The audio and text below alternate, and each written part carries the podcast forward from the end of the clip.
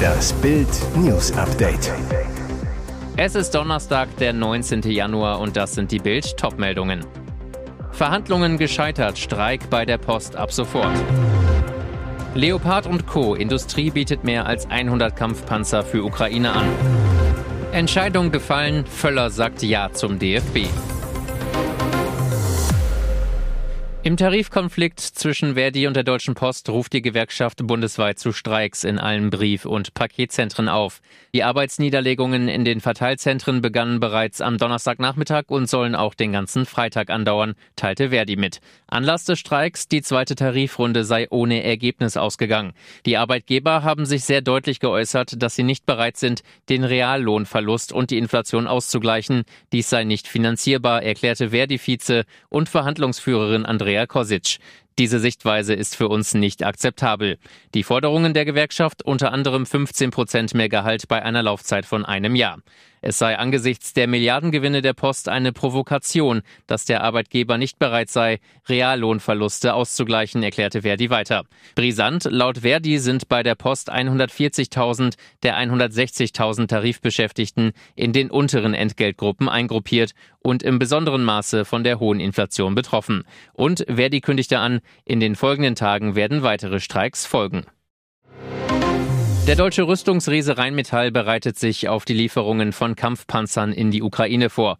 Noch in diesem Jahr könnte die deutsche Industrie mehr als 100 liefern. Das berichtet das Handelsblatt unter Berufung auf Branchenkreise. Vom Leopard 1 könnten in diesem Jahr 20, und in den kommenden 20 Monaten 80 Stück nach der Neuausrüstung an die Ukraine gehen. Demnach hat auch die Rüstungsfirma FFG angeboten, Leopard 1 nachzurüsten. Und laut Bericht bringt der Konzern neben Leopard 1 und 2 auch die Lieferung britischer Challenger 1 Panzer ins Spiel. Der Plan, 20 Panzer könnte Rheinmetall dem Oman abkaufen und aufrüsten. Noch in diesem Jahr würden sie dann in die Ukraine gehen. Die große Hoffnung bleibt aber, wenn die Bundesregierung ihre Zustimmung gibt, könnten bald 100 moderne Leopard Leopard-2-Panzer aus Europa an die Ukraine gehen. Finnland, Spanien und Polen sind dazu bereit. Es fehlt nur die Erlaubnis von Bundeskanzler Olaf Scholz. Und Deutschland kann sich an der europäischen Initiative beteiligen. Laut Handelsblatt wäre ein Szenario denkbar. Für die Slowakei und Tschechien vorgesehene Leopard 2 Panzer könnten direkt in die Ukraine umgeleitet werden. Die Länder würden ihre Kampfpanzer dann später erhalten. So verfügte Deutschland über 14 Reserve Leopard, die an die Ukraine gehen könnten. Nächste Wendung im Baldwin-Drama. Mehr als ein Jahr nach dem tragischen Todesschuss am Netflix-Set könnte Filmstar Alec Baldwin jetzt doch noch zur Verantwortung gezogen werden. Die Staatsanwaltschaft im US-Staat New Mexico will gegen den Schauspieler Anklage erheben. Das teilte die Behörde am Donnerstag mit. Die leitende Staatsanwältin klagt den Hauptdarsteller, der den Film Rust zugleich auch produzierte und damit mitverantwortete, nun wegen Totschlags an. Aber auch die am Set für die Waffensicherheit zuständige Hannah Gutierrez Reed wird daher vors Gericht geladen. Im Oktober 2021 kam bei den Dreharbeiten des Westerns am Set in New Mexico die Kamerafrau Helena Hutchins ums Leben, nachdem sie versehentlich bei den Proben vom Schuss eines Revolvers getroffen wurde, der Schütze Alec Baldwin. Nach dem Unglück schien es zunächst, als müsste Baldwin keine strafrechtlichen Konsequenzen fürchten. Er selbst sagte das auch gegenüber der Presse und machte stattdessen seine Filmcrew verantwortlich. Zunächst steht Baldwin und Gutierrez Reed eine erste Anhörung bevor, die in den nächsten 60 Tagen terminiert wird. Dann wird sich entscheiden, ob es zu einer Verhandlung kommt. Der Tod kroch lautlos ins Klassenzimmer. In Simbabwe ist eine Schülerin von einer schwarzen Mamba gebissen worden und nur 30 Minuten später an ihrem Gift gestorben. Wie eine örtliche Zeitung berichtet, war das Tier unbemerkt in den Raum gelangt und hatte das Mädchen in den Oberschenkel gebissen. Als die Mitschüler die Lage begriffen, töteten sie die Schlange sofort, heißt es weiter. Das Mädchen sei mit einem Rettungswagen abtransportiert worden, aber noch auf dem Weg ins Krankenhaus gestorben. Der Leiter der Highschool erklärte, wir stehen alle unter Schock, wir haben keine Ahnung, woher diese Schlange kam, der Klassenraum ist weit weg von möglichen Lebensräumen der Schlangen. Ein hochrangiger Mitarbeiter des Bildungswesens in der Provinz erklärte nach der Tragödie, dieser Vorfall hat uns vor Augen geführt, dass wir das Katastrophenrisikomanagement verbessern müssen, dem in der Schule nicht genügend Aufmerksamkeit geschenkt wird. Die schwarze Mamba zählt zu den giftigsten Tieren der Welt. Ihr Biss führt beim Menschen innerhalb kürzester Zeit zu Lähmungserscheinungen und Herzrhythmusstörungen und hat im schlimmsten Fall den Tod durch Atemstillstand zur Folge. Er macht es. Rudi Völler tritt noch einmal als Retter des deutschen Fußballs an. Nach Bildinformationen ist das das Ergebnis der heutigen Tagung der DFB-Taskforce mit Hans-Joachim Watzke, Bernd Neuendorf, Oliver Kahn, Karl-Heinz Rummenigge, Oliver Minzlaff, Matthias Sammer und Völler selbst. 2000 übernahm er schon nach dem peinlichen EM-Vorrunden aus das Amt als Teamchef, wurde 2002 Vize-Weltmeister. Nach dem peinlichen WM-Vorrunden aus bei der WM 2022 springt Völler jetzt mit einem klaren Schwerpunkt Nationalelf ein, um die EM 2024 in Deutschland zu einem Erfolg zu machen. Seine ARD-Wutrede 2003 nach einem mageren 0 zu 0 gegen Island ist legendär. Diese Schärfe braucht es wieder bei der Nationalelf. Auch als Gegenpol zu Bundestrainer Hansi Flick, der es bei der WM zu vielen recht machen wollte und als netter Hansi agierte. Statt Vor- und Nachteile einer Elf mit Stoßstürmer Füllkrug zu diskutieren, wurde vor dem WM-Auftaktspiel gegen Japan in der Teambesprechung gestritten, ob Manuel Neuer mit oder ohne One Love Binder aufläuft. Solche politischen Diskussionen muss der neue Sportdirektor mit dem Präsidenten vor dem Turnier klären. Die Fans singen noch heute, es gibt nur einen Rudi Völler. Von solchen Sympathiebekundungen kann die aktuelle Nationalmannschaft nur träumen. Und jetzt weitere wichtige Meldungen des Tages vom Bild Newsdesk. Verprügelt, gefilmt, in den sozialen Medien bloßgestellt und niemand hilft dem Opfer.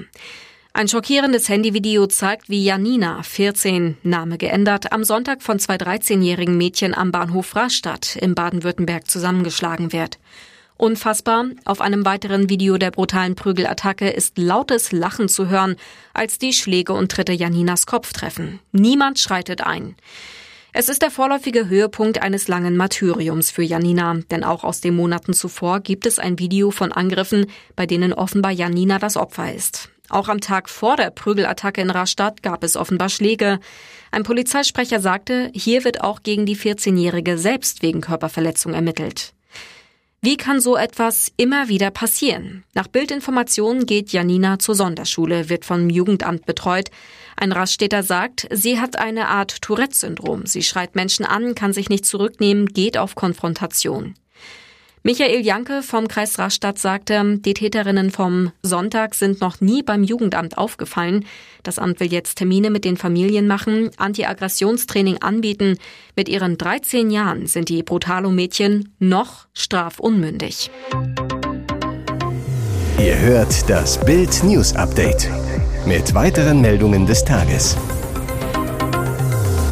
Zu den Vorwürfen, die Prinz Harry immer wieder gegen die britische Königsfamilie, seinen Papa Charles, Stiefmutter Camilla und Bruder William abfeuert, schweigt der Palast eisern.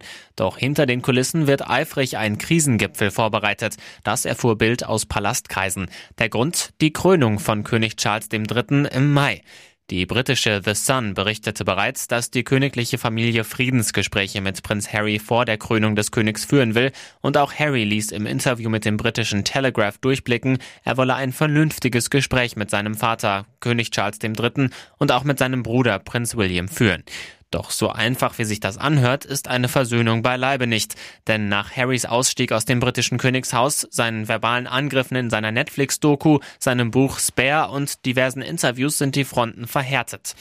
Dazu fordert Harry auch noch, dass die Royals Verantwortung übernehmen, sich bei ihm und seiner Frau Meghan für den Schmerz und Schaden, den sie ihnen zugefügt haben, entschuldigen. Erst dann will der Royal-Aussteiger entscheiden, ob er mit seiner Frau aus Kalifornien überhaupt zur Krönung von Papa Charles nach London anreisen möchte. Weitere Hintergrundinfos gibt's auf Bild.de. Ihr hört das Bild News Update. Billy, Pax, Malm Co. Alles viel teurer. Mega-Preisschock bei IKEA. Mega-Inflation beim Möbelgiganten IKEA. Wollen uns die Schweden etwa vermöbeln? Bild vergleicht die Preise im aktuellen Katalog mit den Preisen von vor einem Jahr und stellt fest, zum Teil haben sich die beliebtesten Artikel im Preis verdoppelt. Fast zwei Drittel aller deutschen Haushalte besitzen Produkte des Möbelriesen IKEA. Wer künftig Möbel bei dem schwedischen Unternehmen kaufen will, wird für Billy, Malm Co. deutlich mehr berappen müssen. In praktisch allen Möbelkategorien sind die Preise hochgeschraubt worden. Besonders von der Monsterinflation betroffen sind aber Betten und Schreibtische. Auch das einfache Billy-Bücherregal macht einen kräftigen Preissprung von 39 auf 59,99 Euro plus 53 Prozent. Weiterer Klassiker, der 2 Meter breite Doppelpackschrank. Er kostet jetzt 525 Euro statt 349 Euro wie bislang. ebenfalls plus 50 Prozent. Und für das Slatum-Bettgestell verlangt IKEA künftig 199 statt 99 Euro plus 101 Prozent. Den kompletten Vergleich gibt's auf Bild Plus.